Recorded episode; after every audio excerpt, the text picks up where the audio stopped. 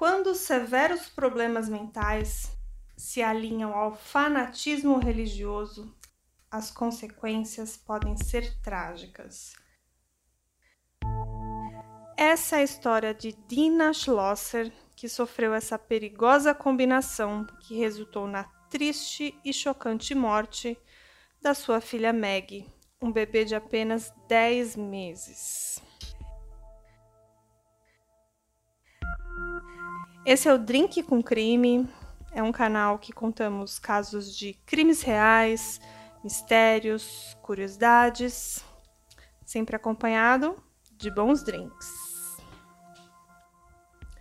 E para quem não me conhece ainda, o meu nome é Carla Moraes, a host desse canal. Eu sou crime maníaca como você e vou aproveitar para te convidar para conhecer também as nossas redes sociais. A gente está lá no Instagram, no arroba. Também temos agora um canal no YouTube com alguns casos. E também estamos em diversas plataformas de podcast. Você pode ouvir a gente pelo Spotify, pela SoundCloud, no Deezer, na Aurelo, onde você preferir.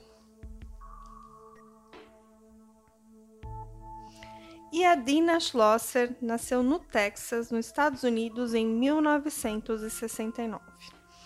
Ela nasceu numa família tranquila, de classe média. Os seus pais se divorciaram quando ela tinha 5 anos. E quando a Dina completou 8, ela desenvolveu uma doença chamada hidrocefalia. A hidrocefalia é uma condição no qual o líquido cefalorraquidiano se acumula em cavidades no crânio, resultando no aumento da pressão craniana. A hidrocefalia em crianças pode acarretar em dores de cabeça, déficits neurológicos, convulsões e facilitar o desenvolvimento de tumores cerebrais e doenças neurológicas. Até os 13 anos, a Dina passou por oito cirurgias, o que acarretou ela ter que raspar o cabelo várias vezes e por isso, né, ela foi muito ridicularizada na escola e as suas relações sociais também ficaram muito prejudicadas. Bom, apesar de tudo isso, a Dina foi bem na escola, ela conseguiu entrar numa faculdade e se formou em psicologia. Ainda na universidade, ela conheceu seu futuro marido, o John Schlosser. Ele era um estudante de ciências da computação e depois do casamento, eles foram morar na cidade de Fort Worth, no Texas. O John começou sua carreira profissional como desenvolvedor de software e comprou uma casa grande e muito confortável para a família. A Dana tentou ter alguns empregos, mas ela não conseguia ali manter eles por muito tempo. Então ela, depois de um tempo, ela optou por ficar em casa cuidando do lar. A família foi crescendo. Em 95 nasceu a Brianna e em 97 nasceu Kelsey. No, depois do parto das duas filhas, a Dina desenvolveu depressão pós-parto e ela passou por diversos tratamentos envolvendo medicamento e ela se recuperou rapidamente. A Dina e o John vieram de famílias católicas, Porém, no ano de 2000, eles entraram para a Igreja Pentecostal Água da Vida, liderada pelo pastor Doyle Davidson. O Doyle tinha ideias consideradas absurdas para um líder religioso na atualidade. Para você ter uma ideia, ele acreditava que medicamentos são bruxarias e somente a oração de Deus curaria as doenças. A Dina, então, parou de dar remédio para as filhas quando elas ficavam doentes. Uma vez, a Connie, a mãe da Dina, foi visitá-la e ficou muito preocupada com essa decisão da sua filha, né, de não dar medicamento, medicamentos prescritos pelos médicos quando elas ficassem doentes, né? Mas a Dina tentou convencer a mãe que Deus curaria tudo e que a mãe também deveria suspender os seus medicamentos. A Connie tomava remédios para Parkinson. A Dina ali numa atitude assim desmedida, sem a mãe saber, tirou os medicamentos que a mãe usava. E a pobre mulher, quando voltou para sua casa, ela teve uma crise de paralisia no aeroporto. Inclusive, ela perdeu o voo. E só depois de muitas horas sentadas ali num banco do aeroporto que algumas pessoas perceberam que ela precisava de ajuda, então ela tomou o seu medicamento e se recuperou. Depois de um tempo, voltou a, a, a melhorar pouco a pouco. Em 2002, os negócios do John tiveram uma queda brusca de rendimento então eles tiveram que se mudar para um apartamento menor, um apartamento pequeno, mas que ficava perto da igreja. Isso acabou aumentando aí os laços da família com a igreja do Doyle. E a Dina ficou grávida novamente em 2004 e nasceu a pequena Margaret, carinhosamente chamada de Maggie. Mas naquela época a Dina já não estava muito bem desde que a menina nasceu, ela teve uma ilusão, alguma coisa que ela acreditava que na verdade ela não tinha dado à luz a só uma criança, só a Meg. Ela achava que ela tinha dado à luz a um casal, gêmeos, um menino e uma menina, e que o menino teria morrido e estaria com Deus. Mas assim, pelo que se sabe, ela nunca esteve grávida de gêmeas. E esse menino aí nunca existiu.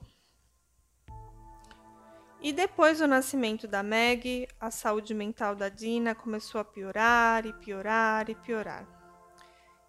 E claro, ela não buscou ajuda médica. Um dia ela leu na Bíblia a palavra cortar. Então ela pegou uma tesoura e fez vários cortes no próprio corpo. E o marido, vendo aquela situação, resolveu buscar ajuda na igreja do Doyle. Não procurou ajuda médica para a esposa. Ainda teve uma outra ocasião que a Dina estava assistindo aquele filme da Disney, A Pequena Sereia, com a sua filha Kelsey, de 5 anos. E ela começou a, a, ter algumas visões, ela via os personagens saindo da tela, rindo dela. Então ela começou a alucinar e saiu correndo do apartamento e a garotinha a Kelsey correndo atrás da mãe. Elas foram encontradas pela polícia a cerca de 3 quilômetros de casa e a Dina estava totalmente descontrolada e gritando. Então ela foi levada para um hospital psiquiátrico. E lá a diagnosticaram com psicose pós-parto. Ela então teve alta com uma prescrição de vários medicamentos que, obviamente, ela não tomou, influenciada pelas ideias do, do Doyle, né, do pastor.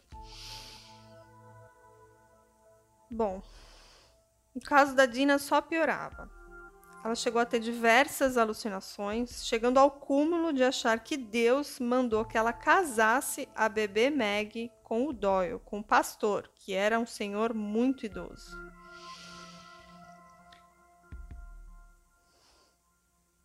Uma noite, a Dina estava lendo a Bíblia.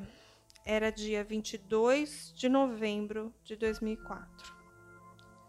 Enquanto ela lia, ela chegou num versículo.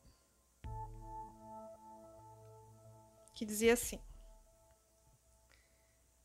Se a sua mão direita o fizer pecar, corte-a, lance-a fora. É melhor perder uma parte do seu corpo do que ir todo ele para o inferno.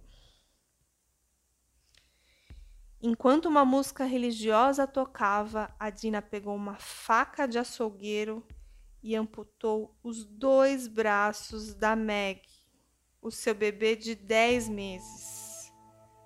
Ela os cortou na altura do ombro, então começou a cortar os seus próprios braços. Porém, uma ligação a parou. Era o seu marido John. Então ela deixou a faca de lado, parou de se cortar e contou para o marido o que ela tinha feito.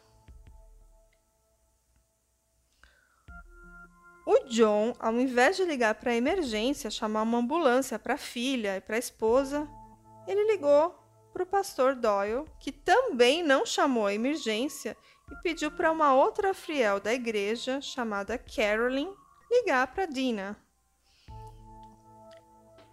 Como a Carolyn estava no trabalho quando ela atendeu essa ligação, uma colega que estava ali próxima dela ouviu essa conversa muito estranha então resolveu ligar para o 911. Quando a polícia chegou na casa, ela encontrou a Dina coberta de sangue, com uma faca na mão, numa espécie de transe. Ela estava mexendo o corpo para frente, para trás, repetidamente, e totalmente descontrolada. E a pequena Meg foi levada para o hospital, mas ela morreu devido à hemorragia. A Dina foi presa e quando ela chegou na delegacia, ela começou a cantar uma música religiosa e ela repetia: Obrigada, Jesus, obrigada, Lord. Depois desse crime, a Dina finalmente passou por avaliações médicas, que então detectaram que ela tinha um tumor cerebral. E seus advogados alegaram que o tumor pode ter contribuído para aquelas alucinações e tudo isso que aconteceu. A Dina foi inocentada por insanidade e internada num hospital psiquiátrico no Texas. E ela dividiu o quarto com Andrea Yates, aquela outra que afogou cinco filhos para livrá-los do pecado. O John perdeu a guarda das filhas por ter sido omisso, não ter chamado a emergência para Meg e concordar que a Dina não tratasse os seus problemas mentais com medicamentos. E ele também, obviamente, colocou as suas filhas em risco. O casal se divorciou e uma das cláusulas do divórcio é que a Dina jamais teria contato com ele e com as filhas novamente.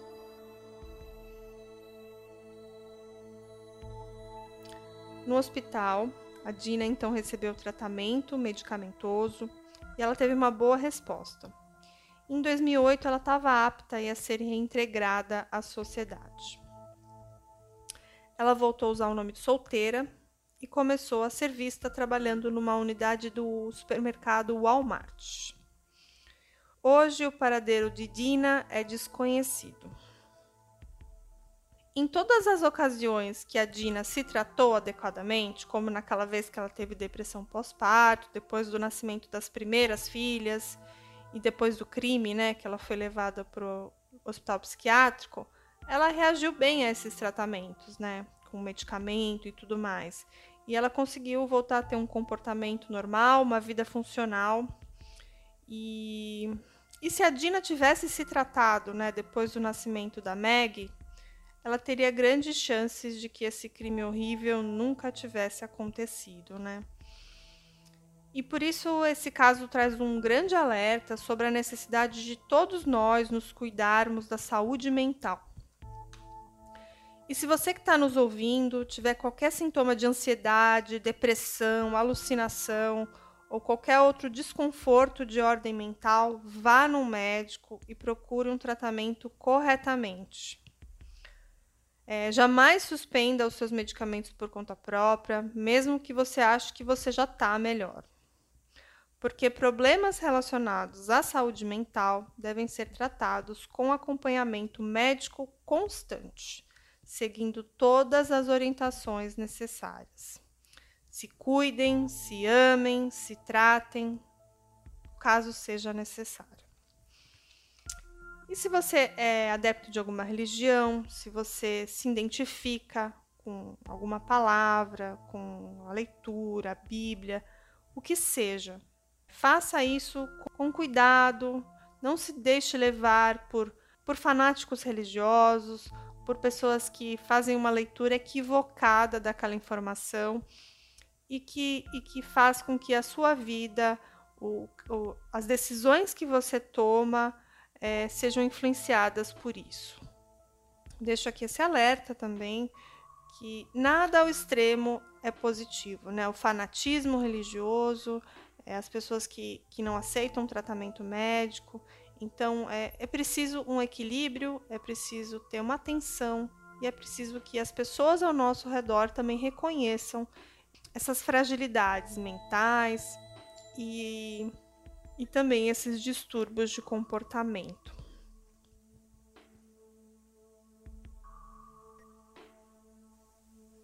E se você precisa de apoio emocional, existe o CVV, que é o Centro de Valorização à Vida. Ele é um atendimento feito por voluntários, é de graça e qualquer pessoa pode ligar, conversar em sigilo. É, e é um atendimento que lida especialmente com a prevenção do suicídio. Se você sentir que precisa de um apoio emocional, você pode ligar no 188 e esse telefone funciona 24 horas por dia.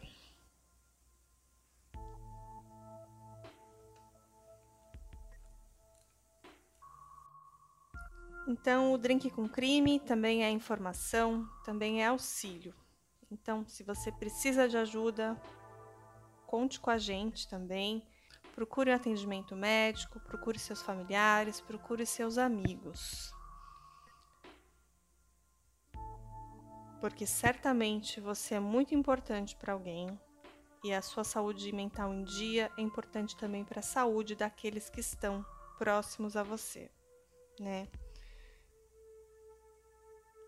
especialmente especialmente quando se trata de filhos, né? Como o caso da pequena Meg, que era um bebê que sofreu as consequências aí de uma de uma pessoa sem tratamento psicológico, sem o correto aconselhamento, que acabou tirando a vida de um inocente. Então vou ficando por aqui nessa noite próximo episódio também falaremos de saúde mental. É um caso muito, muito triste também. Ele tem algumas similaridades com o caso da Dina, mas é, os, os fatores que levaram a, ao crime eram outros. É um caso bem curioso também, bem interessante, a motivação do crime é bem diferente. Então, no próximo episódio a gente vai falar sobre isso, tá? Vou deixar um spoiler aqui para vocês. Um grande abraço para todo mundo. Não esqueça de lá comentar os casos no nosso Instagram. Um grande abraço. Tchau, tchau.